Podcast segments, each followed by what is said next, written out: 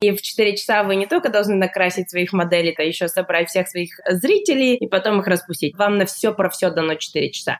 Друзья, свершилось чудо. Мы наконец-то готовы вас позвать на совершенно невероятное мероприятие. Это марафон по монетизации творчества. Да-да, вы не ослышались, в творчестве вообще-то тоже есть деньги. И я уверена, что мне и моим потрясающим спикерам, которые будут участвовать в этом марафоне, удастся вам это доказать. Мы там с вами за пять дней будем делать то, на что обычно не хватает времени, не доходят руки и в течение пяти лет. Мы с вами сформируем вашу целевую аудиторию аудиторию, выпишем конкретных клиентов, с кем вы можете связаться уже сейчас, найдем их совершенно конкретные контакты и напишем для них коммерческие предложения. То есть у вас будет все необходимое, чтобы стартануть или вывести вашу творческую карьеру на совершенно новый уровень и, наконец-то, начать действовать. Ну и, конечно же, без формирования полноценного, эффективного коммерческого портфолио тоже не обойдется, потому что у нас же должно быть что-то, что мы будем отправлять. Такие дела, друзья, это работает, это будет круто, мы будем с вами вместе зарабатывать деньги и продвигаться дальше в нашей творческой карьере. Ссылочка в описании. Ну а сегодня у меня в гостях совершенно уникальный человек. Это Лиза Соломеина. Мы с ней познакомились в Нью-Йорке несколько лет назад, когда она еще была видеопродюсером. А сейчас у Елизаветы свой бренд, под которым она объединила большое количество, уже больше 70 фэшн-дизайнеров. У нее два бутика в Нью-Йорке, огромная онлайн-платформа. Они участвуют в неделях моды по всему миру. В общем, уверена, что всем не безразличным к фэшн-индустрии будет безумно интересно. Поехали слушать Елизавету.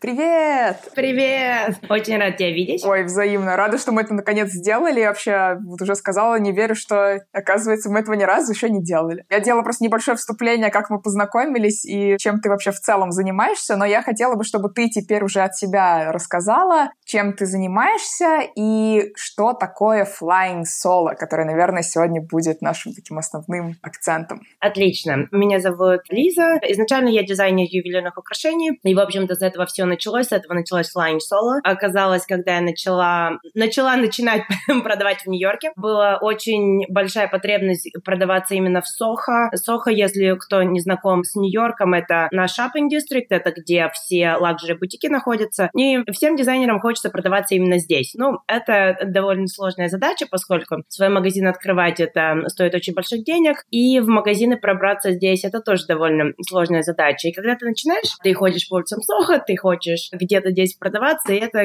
становится проблемой для многих начинающих дизайнеров. Хотя ты уже внутренне начинаешь на каком-то этапе понимать, что, в принципе, то, что ты производишь, вполне бы вписалось в то, что продают здесь в магазинах, вполне был бы интерес у покупателей, у тебя есть уже и качество, и дизайн, но число людей, которые здесь могут продавать, довольно ограничено по финансовым причинам. Вот. И у меня, на самом деле, было очень много друзей в подобных ситуациях, которые тоже были дизайнеры, и как-то все также тоже на это жаловались, что довольно тяжело пробраться в Сохо, несмотря на то, что они уже продаются много где еще, и вот как бы хотелось. Вот. И как-то родилась эта идея, чтобы создать что-то, где мы, в общем-то, берем судьбу в свои руки и открываем магазин все вместе. Была идея довольно безумная тогда, то есть мы просто как решили, что надо, пора и давайте действовать. Вот. И таким образом был открыт первый магазин Flying Solo. Он на тот момент находился в Сохо, на тот момент находился 7 блоков от того, где мы сейчас находимся, находимся. По тем меркам он нам казался просто огромным, он был 3000 квадратных фут, такой, что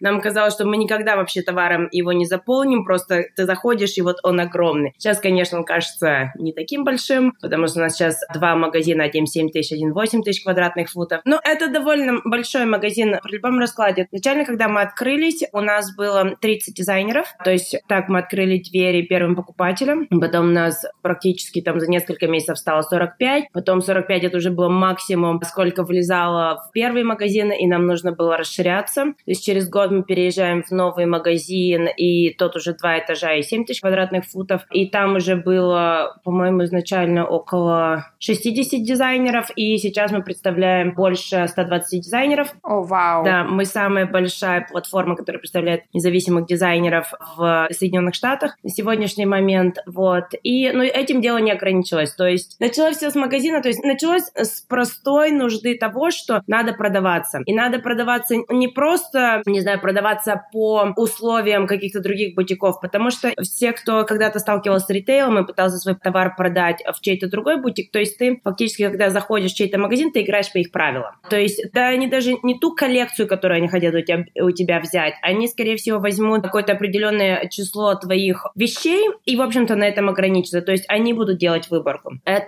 очень часто не только даже не презентует тебя, а в каких-то случаях даже не будет представлять твои интересы, потому что есть такая стратегия у байеров, это, к сожалению, не очень приятная стратегия для многих независимых дизайнеров, но есть такая стратегия, когда ты берешь какие-то вещи в свои магазины только для того, чтобы привлекать людей для других вещей. То есть ты берешь что-то очень экстравагантное, эпатажное, чтобы, не знаю, украсить витрину, чтобы повесить это красиво на рэк, но, тем не менее, ты уже изначально знаешь, что это никогда не продастся, потому что ценовая категория не подходит для твоего магазина, ты, ну, там по разным факторам это может не проходить. То есть, фактически, многие независимые дизайнеры с этим сталкивались, особенно когда ты идешь в большие магазины, как делал бывший Барнис, который закрылся полгода назад. Вообще, большие магазины этой стратегией довольно часто пользовались, поскольку знали, что независимые дизайнеры довольно... И они, они сделали... Сложно продаваемые? Они сделают что угодно, чтобы пробраться в большой магазин, несмотря на а. то, что они будут терпеть убытки, находясь в больших магазинах. Слушай, а можно сразу уточняющий вопрос? Но почему, если... Ну, то есть байеры как будто бы знают, что какие-то экстравагантные, там, независимые штуки плохо продаются, но при этом получается, что ты говоришь, нет, ребят, вы просто не умеете это делать, так получается? То есть ты говоришь, что нет, все-таки это продается, просто другая стратегия нужна? Не в этом дело. Дело в том, что сейчас на сейчасшнем рынке никто не может предсказать на 8 месяцев вперед. И это надо понимать. То есть изначально байинг всегда строился на том, что весной мы презентуем осенне-зимнюю коллекцию и наоборот. То есть байер должен знать 8 месяцев наперед, что у него купят. Эта стратегия довольно устаревшая, поскольку сейчас, ну,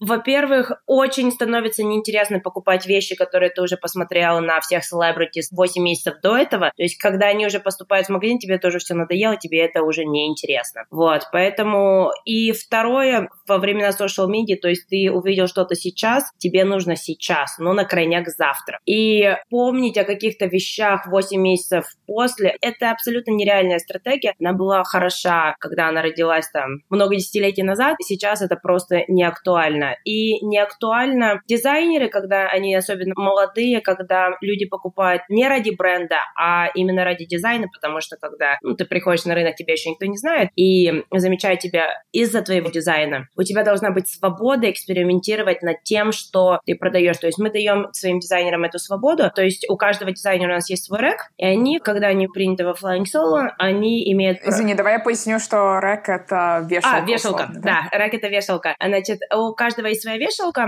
и они имеют право экспериментировать, как хотят уже в рамках этой вешалки. Естественно, То есть это как бы зона такая внутри магазина. Да, зона, но, естественно, у нас есть команда мерчендайзеров, которые помогут дизайнерам это сделать. Покупательский experience должен быть, что когда заходишь в магазин, это все выглядит красивым магазином, вот, естественно, им это помогает, но, тем не менее, если дизайнер сегодня произвел какую-то вещь и хочет узнать свою реакцию покупателя, он может спокойно принести ее, повесить и посмотреть, посмотреть. Потому что очень часто важная вещь заключается в том, перед тем, как ты даже пускаешь ее в производство, понять, как реагирует на это рынок. Допустим, я сделала какое-то, допустим, кольцо, которое мне безумно нравится, но я не знаю, пойдет оно, не пойдет, стоит мне партию заказывать на своем производстве, не стоит. Я выкладываю на свой стол и смотрю. То есть, если оно сразу же всем интересуется, в итоге покупает, естественно, мне, наверное, стоит произвести какую-то партию, посмотреть, как эта партия продастся. Если партия небольшая продастся, я могу большую запустить в производство производства. И таким образом меня, я всегда буду рассчитывать намного лучше свое производство, нежели когда магазин за 8 месяцев скажет, ну, мы, наверное, думаем, что оно продастся, давайте тысячу таких колец. А потом под конец сезона скажет, вы знаете, 999 из них не продалось, так что покупайте это все назад. И после этого ты застрял и с огромным счетом, и без продаж, и тебе сказали, ну, ты как-то плохо продавался, давайте до свидания. Когда ты вполне бы мог подправить этот рынок, то есть ты вполне мог продать что-то одно, не продать другое, но это не важно, тогда ты начал бы строить свои продажи на каких-то других вещах. Это динамичный рынок сейчас. Мы не можем себя вкладывать в какие-то рамки, когда один человек должен решать за 8 месяцев, что целая куча покупателей будет важно. Это, это довольно абсурдная идея,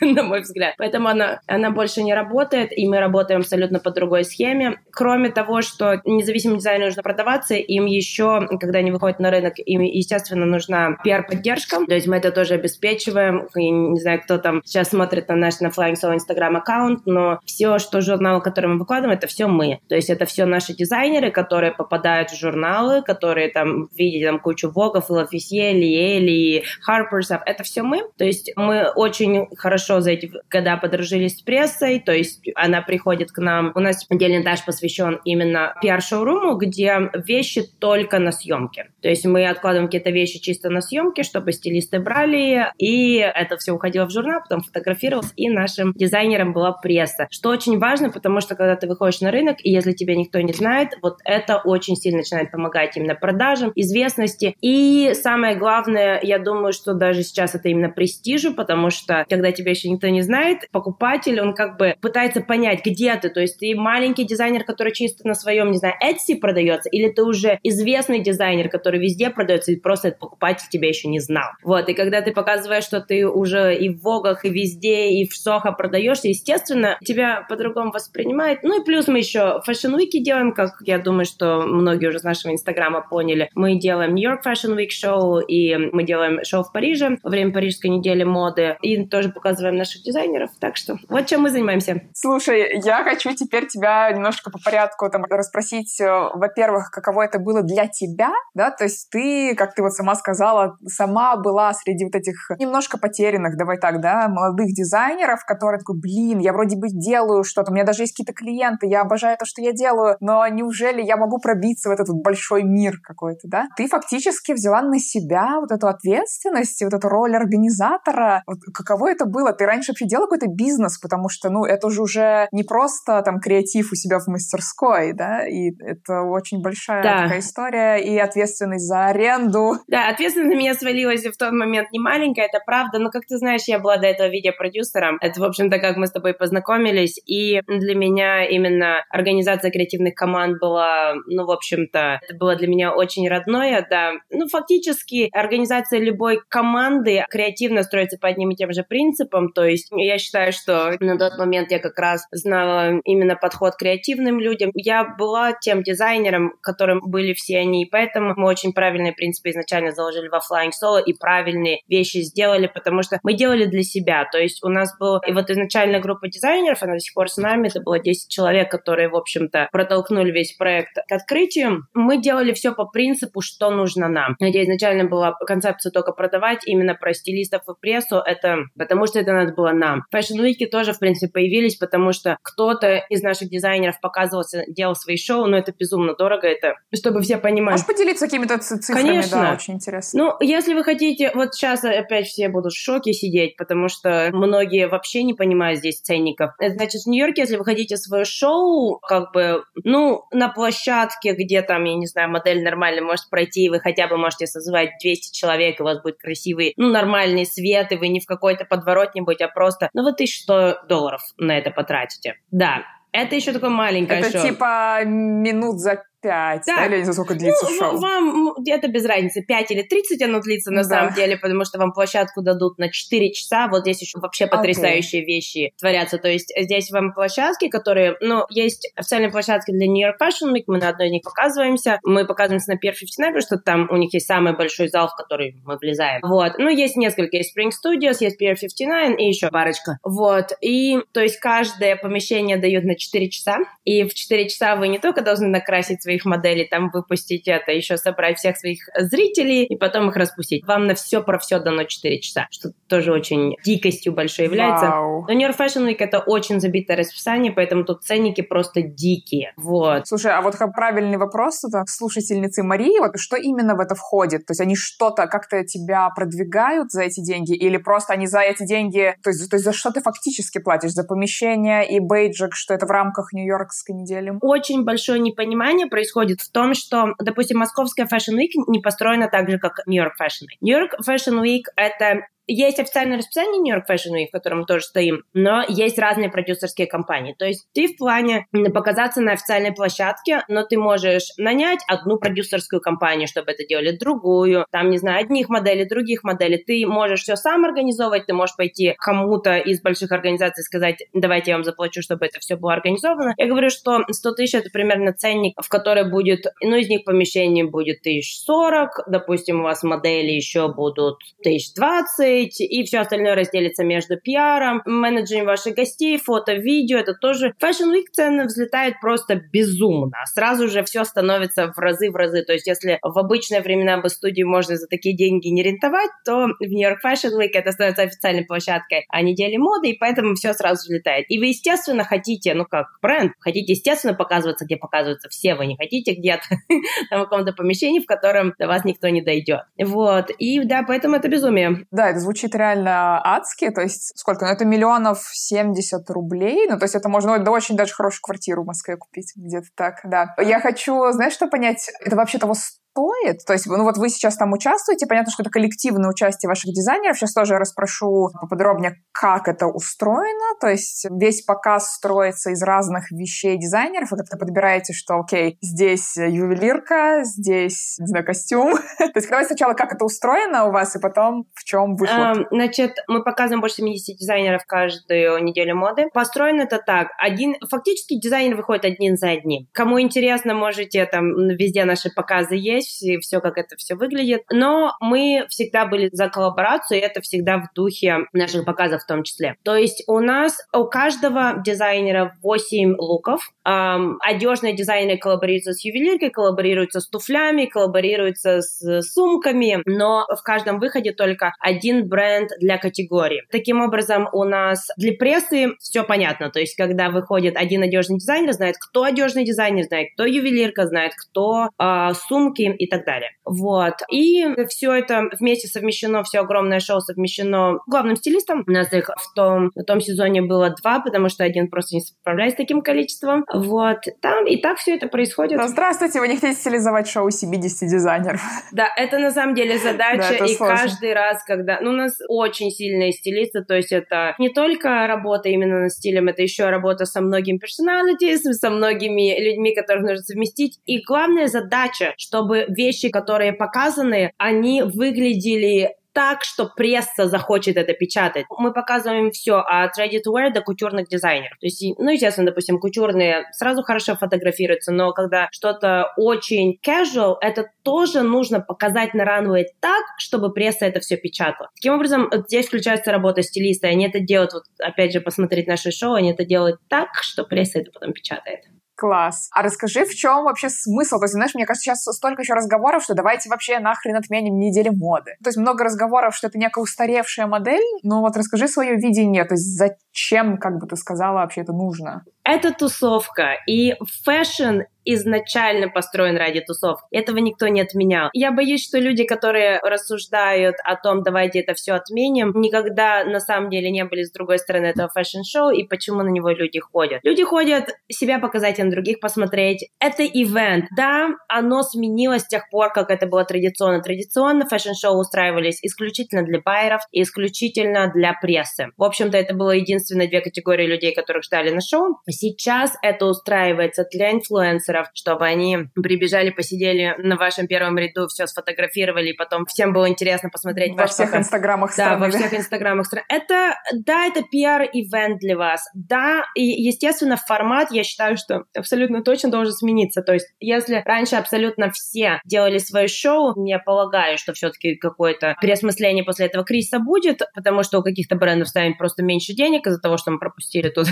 э, часть продаж. И, ну, как бы настанет осмысление, так, зачем я это делаю? Вы можете это делать ради инфлюенсеров, вы можете это делать ради тусовки своих лучших покупателей, вы можете делать половина пресса, половина тусовка лучших покупателей. То есть каждый переосмыслит, зачем он это делает, и вполне возможно поменять формат. То есть если раньше дефолтом у вас было, что вы всегда тратили там 100 плюс тысяч на показ, и говорю, 100 это обычно небольшое шоу. Есть независимые дизайнеры, которые тратили там, не знаю, полмиллиона, миллион на эти показы, и может быть кто-то перейдет в другой формат и станет делать, не знаю, презентацию. Кто-то, может быть, решит делать именно шоу с несколькими дизайнерами, как делаем мы. Я думаю, что все просто переосмыслят, зачем они это делают, и просто кто-то продолжит делать в другом формате. Фэшн-индустрия живет ради этих fashion week ов, и я знаю, что немножечко перебарщивали, что всем абсолютно нужно шоу. Может быть, не всем нужно огромное шоу, это правда. Может быть, не всем нужно свою собственную площадку рентовать. Вполне возможно, что несколько показов соединенных — это очень хорошее решение, потому что ты все равно покажешь свою коллекцию. Все равно зрители это увидят.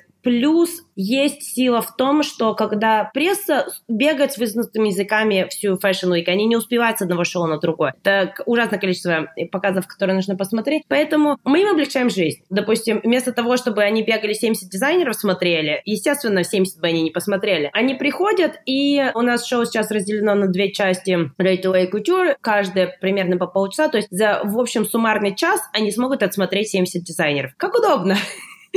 Вот. Это вообще огонь. Сразу видна рука продюсера. Спасибо. Класс. Слушай, а как на твой взгляд, что должно быть в онлайн- experience е, да, связанном с брендами, то есть онлайн-неделя моды, какие-то презентации, да, вот все, что сейчас пытаются изобретать вот в текущих условиях, и мне кажется, много диалогов о том, а что из этого останется, может быть, надо вообще все в онлайн перевести. Что должно быть такого в онлайн- experience е, чтобы это вот отвечало тем задачам, которые ты перечислила, или это невозможно в онлайне? Я думаю, что какую-то часть, конечно, можно делать в онлайне. Онлайн — это вполне нормальный формат, но я думаю, что это вся тусовка будет примерно как, помнишь, в начале, это я не знаю, какие, э, не в начале, а в конце 90-х где-то, когда у всех появился Photoshop или в начале 2000-х, и все сказали, да зачем нам графические дизайнеры, мы будем, мы будем сами делать. Или когда появились digital -камеры, сказали, а зачем нам фотографы, профессия фотографа исчезнет, у нас есть digital -камера. Вот, я, я понимаю, что это примерно из той же серии сейчас происходит, то есть, несмотря на то, что Instagram Live есть у всех, и все могут нанять, не знаю, модель походить около этого Instagram Live, это совсем не то же самое, что сделать показ. Поэтому я думаю, что нужно обращать внимание именно на качество продукта, который вы производите, потому что я уже несколько очень неудачных примеров этому видела. То есть, пожалуйста, если вы никогда видео до этого не делали, не пытайтесь его спродюсировать. С первого раза у вас не очень выйдет. я вам сразу могу про это сказать. Если вы никогда не делали кастинг модели и вообще не знаете, что искать, вообще не знаете, как их красить, боюсь, что это получится так, что будет смеяться, ну, кто посмотрит, а большинство смотреть не будет. Вот, то есть, естественно, профессиональная команда везде сохраняется, онлайн это или офлайн, просто надо это учитывать. А, естественно, э, я думаю, что формат онлайн просто добавится к офлайну. То есть, если это будет хорошая комбинация того и другого. То есть, мы, например, свои показы всегда стримим онлайн. Я думаю, что это будет более даже для многих брендов приемлемо, потому что у нас, например, зал на 700 человек. Конечно, это большая толпа, но это всего 700 человек, которые может посмотреть. То есть, у нас охват наших дизайнеров намного больше, и все хотят посмотреть этот показ. Естественно, мы стримим, потому что, ну, чтобы дать им возможность всем остальным людям. Поэтому Поэтому, да, я думаю, что это все вместе где-то совместится и найдет какую-то приятную комбинацию, и, и так будет расти. А расскажи, пожалуйста, теперь немножко про концептуальную часть. Ты же как креатив директор такой, да, всего процесса. А как ты выбираешь, вот кому место во Flying Solo, а кому нет? Потому что, ну, явно, я думаю, спроса больше, чем, чем вы готовы к себе взять. Как это происходит? Какая концепция у тебя в голове? Мы всегда строили это по довольно довольно демократической системе, то есть у нас application на сайте всегда есть, он открыт абсолютно для всех, то есть заявку может подать каждый. Мы смотрим абсолютно все заявки, мы никогда не говорим просто нет, мы говорим, что иногда надо подождать дизайнеру и посмотреть другой сезон. То есть есть дизайнеры, которые вырастут до нас только, не знаю, через сезон или через два, если они начнут, ну, как бы к этому готовиться. Кто-то готов уже сейчас. Самый главный критерий, по которым мы отбираем, это должна быть интересная точка зрения в плане дизайна. То есть мы среди наших покупателей известны именно тем, что у нас есть вещи, которые нигде нельзя еще найти, какие-то такие, ну, сюда люди ходят за интересными вещами. Вот. И наши покупатели знают, что это со всех стран мира. Мы сейчас представляем 24 страны. Да, это всегда очень интересно. Вот. И поэтому заявку оставить могут все. Мы практически всегда даем какой-то хотя бы ответ. То есть иногда это подождать, иногда мы созвонимся с этим человеком. Да, и, кстати, отсматриваю это в основном я. И решила, что часть моего времени должно быть всегда уделено именно отсмотру новых креативных талантов. Вот. И потом созваниваемся. Просто есть бренды, которые, может быть, еще не готовы к ритейлу. Им нужно чисто пиар, то есть как бы у них может быть еще вообще не понятно, что с производством, но они хотят посмотреть, как это реагирует. То есть у нас есть разные варианты сотрудничества. То есть есть бренды, которые либо знают, что только в следующем сезоне произведут свою коллекцию, то есть сначала они хотят получить этот кусок прессы, и в принципе это вполне хорошая стратегия, потому что пресса, даже если сегодня ваша вещь сфотографирована, она выйдет в журнал только через 3 месяца, иногда через 6-7 месяцев. Если это печатная публикация Вога, быстро не ждите. Вот, поэтому это для многих очень хорошо работает. Кто-то хочет сразу совсем зайти, посмотреть, как и покупатель, и пресса на это реагирует. То есть в зависимости от задач, поэтому мы тоже пытаемся узнать задачи бренда, что они хотят этим получить, хотят ли они выходить на нью-йоркский рынок, или это для них просто, чтобы показать, что они тут есть. Есть разные задачи, и, в принципе, нет неправильных. То есть надо смотреть, что конкретно этот бренд хочет получить, представляясь у нас. Слушай, а ты могла бы посоветовать вот ребята, может быть, тоже молодым дизайнерам, которые послушают этот подкаст, как вообще вот этот круг задач для себя сформулировать? Потому что с чем я, например, сталкиваюсь, там, живя в Лондоне, там где-то, знаешь, в диалогах об этом упоминая, я замечаю, что многим кажется, что, вот, не знаю, Лондон, Нью-Йорк, да, какие-то такие красивые слова, и всем как будто этого очень хочется, и большинство людей совершенно не могут ответить на вопрос, а почему, зачем и, ну, вот, какая конкретная цель, собственно, потому что просто это очень красиво. Как ты думаешь, да? Как себе вообще сформулировать этот круг целей, и зачем бы ты сказала, нужно вообще там в Нью-Йорк условный? Каждому за своим. Я могу сказать, что периодически получается у дизайнеров очень хорошо, и как бы, когда мы даже не ожидали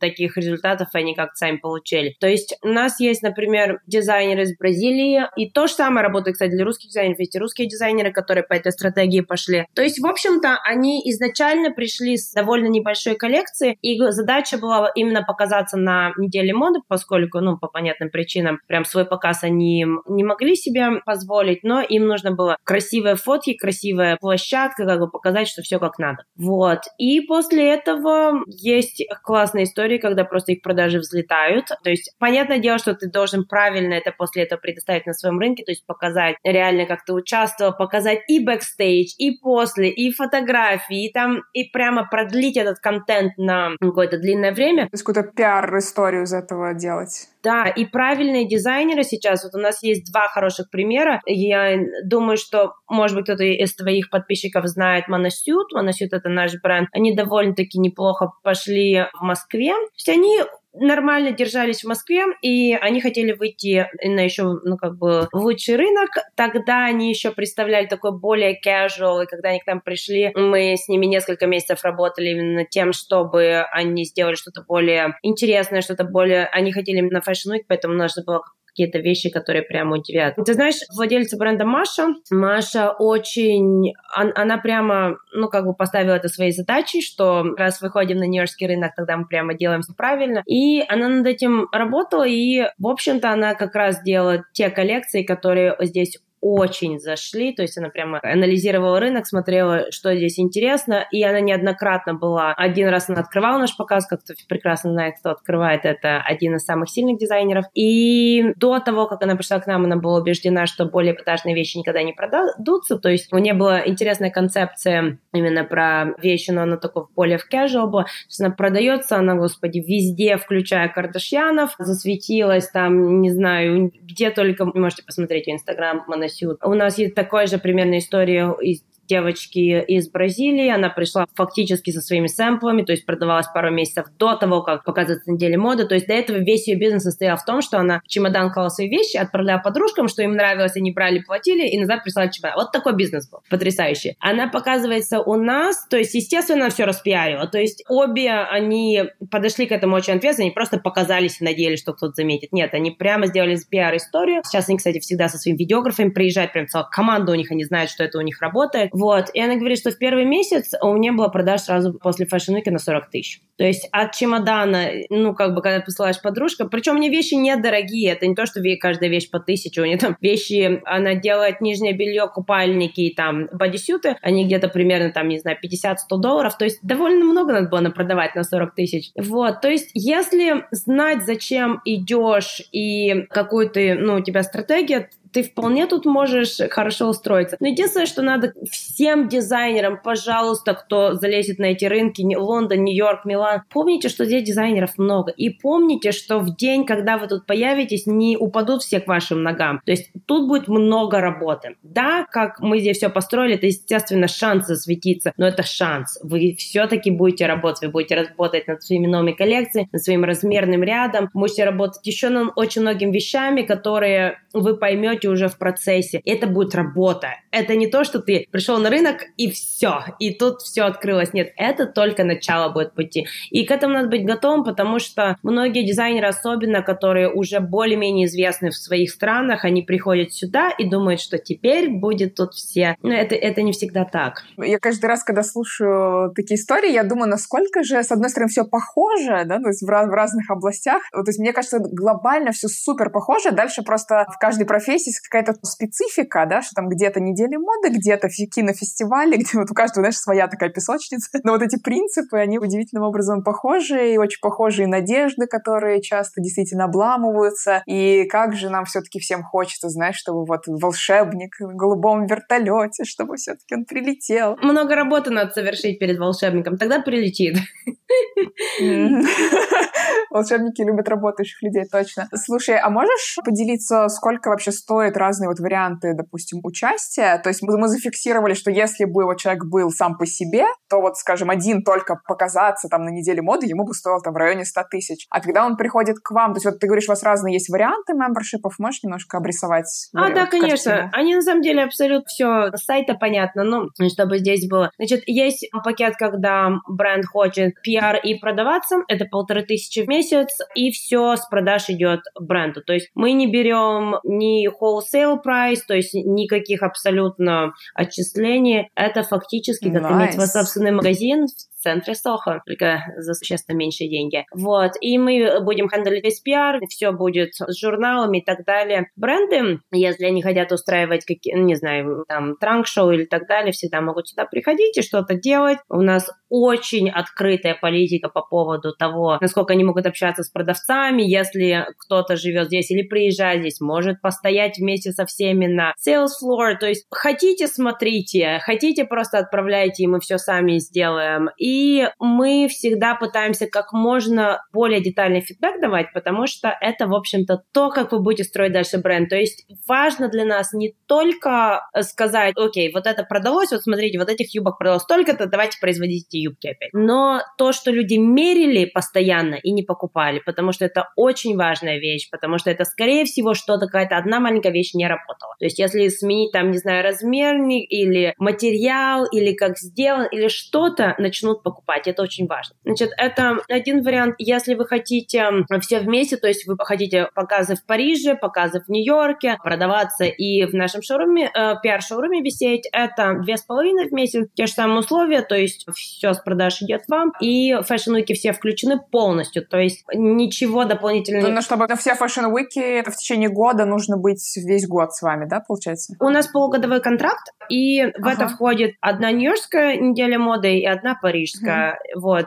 Ну, естественно, если вы год с нами, то у вас будет то 4, получается. Да, 4. Вот, и в этом будет входить все, и модели, и помещения, и там makeup, и все-все-все. Естественно, вы должны сами привести свои, свои вещи. Естественно, у вас должна быть своя команда, или вы лично чаще всего дизайнер приезжает на примерки, то есть примерка будет осуществляться вами. Мы, естественно, все расскажем, покажем, как это все делается. Вот, да, в общем, такие цены. И есть вариант чисто участвовать в неделе моды, если кому-то это интересно. Чисто неделя моды это 5 900 за один показ. То есть, ну, в общем-то, естественно, выгоднее делать длиннее контракта, но если mm, кто-то... То есть выгоднее, выгоднее все вместе, да, получается? А, выгоднее все вместе, но есть бренды, которым не стоит такая задача продаваться здесь еще. Если чисто хочется свой показ именно показать, мои модели вышли на Нью-Йоркской неделе моды, в принципе, очень-очень хороший вариант. У нас очень много дизайнеров приезжает каждый год. То есть вы получаете, в общем-то, свой показ на неделе моды. Да, это 8 моделей за 5 900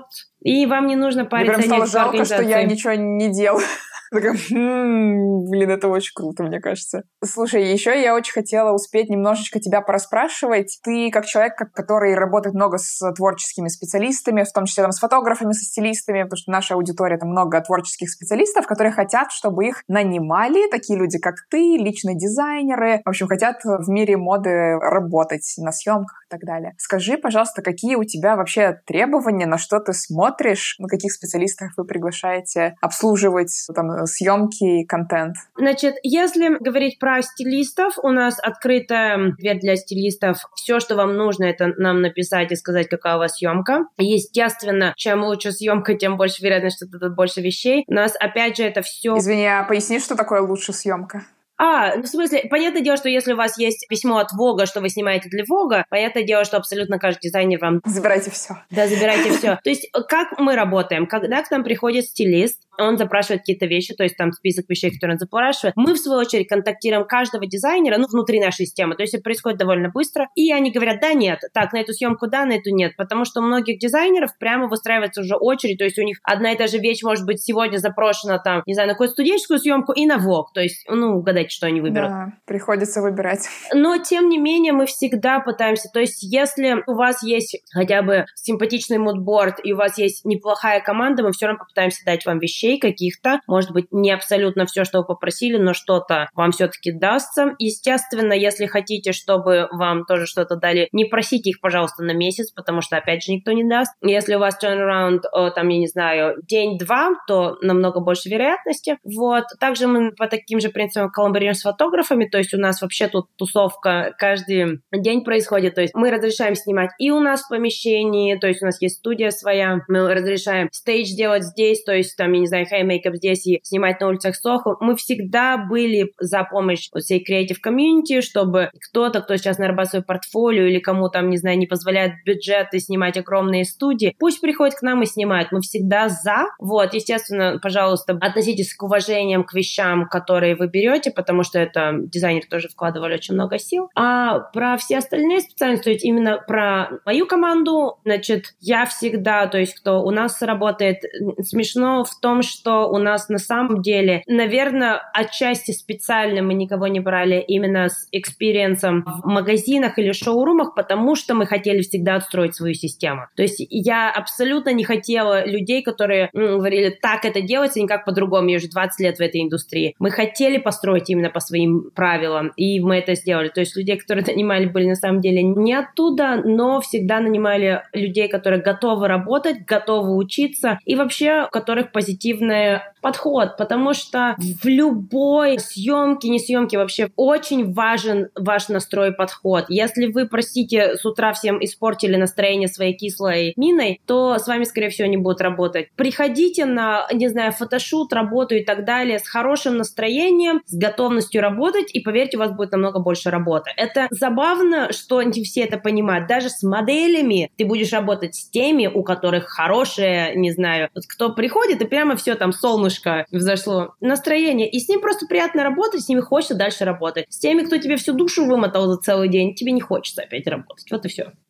Ты, наверное, об этом знаешь. Я точно об этом знаю.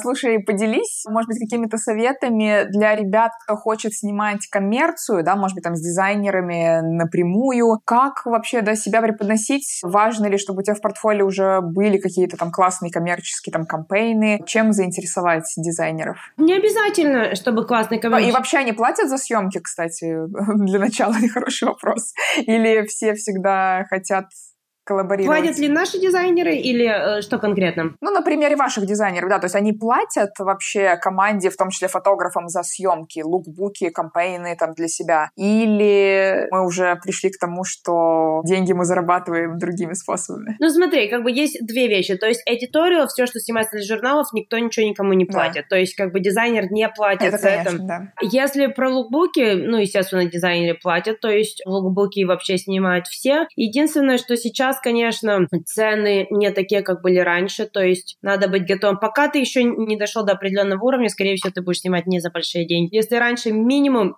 за лукбук было, по самый минимальный ценник чисто за фотографа был полторы тысячи раньше, ну и плюс, плюс, плюс я там, не знаю, модель, команда и так далее. То есть дневной rate фотографа был минимум полторы тысячи. И сейчас это не всегда так, ну, я считаю, что, к сожалению, потому что креативный труд должен быть оплачен, но это, в общем-то, условия рынка. Очень много сейчас снимают чисто для social media, и всегда более востребованные фотографы те, кто не только даст вот эти там 8 лукбук шас, там, или 15, или сколько вы там договоритесь, но еще и даст и бэкстейдж видео на телефон снятый, потом смонтированный, и бэкстейдж pictures, и все-все-все. То есть контент нам нужен сейчас каждый день на нашем инстаграме должно быть что-то запущено. То есть если раньше ваш лукбук должен, ну, как дизайнер, выходить раз в полгода, там, 15 фотографий максимум, и все, сейчас нужно каждый день постить. И поэтому те, кто произвел больше контента, они, в общем-то, больше востребованы. Поэтому я бы сейчас, если была начинающим фотографом, фотографом или, ну, вообще в съемочной команде, я бы сейчас ориентировалась на более маленькие проекты и на количество, то есть, не знаю, снимала бы по 5 в день на social media разным брендам и просто бы этим зарабатывала. Ну, то есть, как бы, как бы я к этому подошла. Не говорю, что это единственный правильный подход, но как бы вот так сейчас кто начинает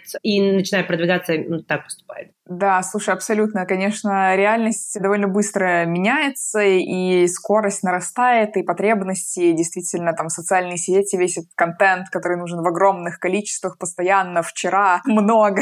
это прям абсолютно точно. И я хотела сказать, что просто интересно, что это везде, даже там в большой видеорекламе уже, ну, как бы норма, да, предоставлять отдельно вертикалочку для сторис, от чего операторы такие, ну, профессиональные очень бесятся, потому что что, ну и не только операторы, и как бы режиссеры тоже, потому что тебе сразу там всю композицию нужно представлять себе не только в горизонтальную вертикаль, но это некая реальность, да, наверное, в которой мы живем. Это реальность, и я думаю, что чем быстрее люди перестанут отрицать, тем лучше будет, потому что я до сих пор знаю фотографов, режиссеров, кто отрицает это и говорит, что нет, так искусство не Ну какая разница? Это то, что диктует рынок, и то, за что сейчас платят. Я как дизайнер, ну, допустим, я начинающий дизайнер, и не начинающий дизайнер, дизайнер, я просто дизайнер, мне нужно отснять что-то сегодня. Зачем я буду спорить с тем, кто не хочет мне вертикальные истории предоставлять? Мне они нужны. Если вам не надо это снимать, ради бога, пойду кому-то другому. Благо, тут нет нехватки талантов в Нью-Йорке, поэтому я найду кого-нибудь. Вот и все, а вы там спорьте сколько хотите.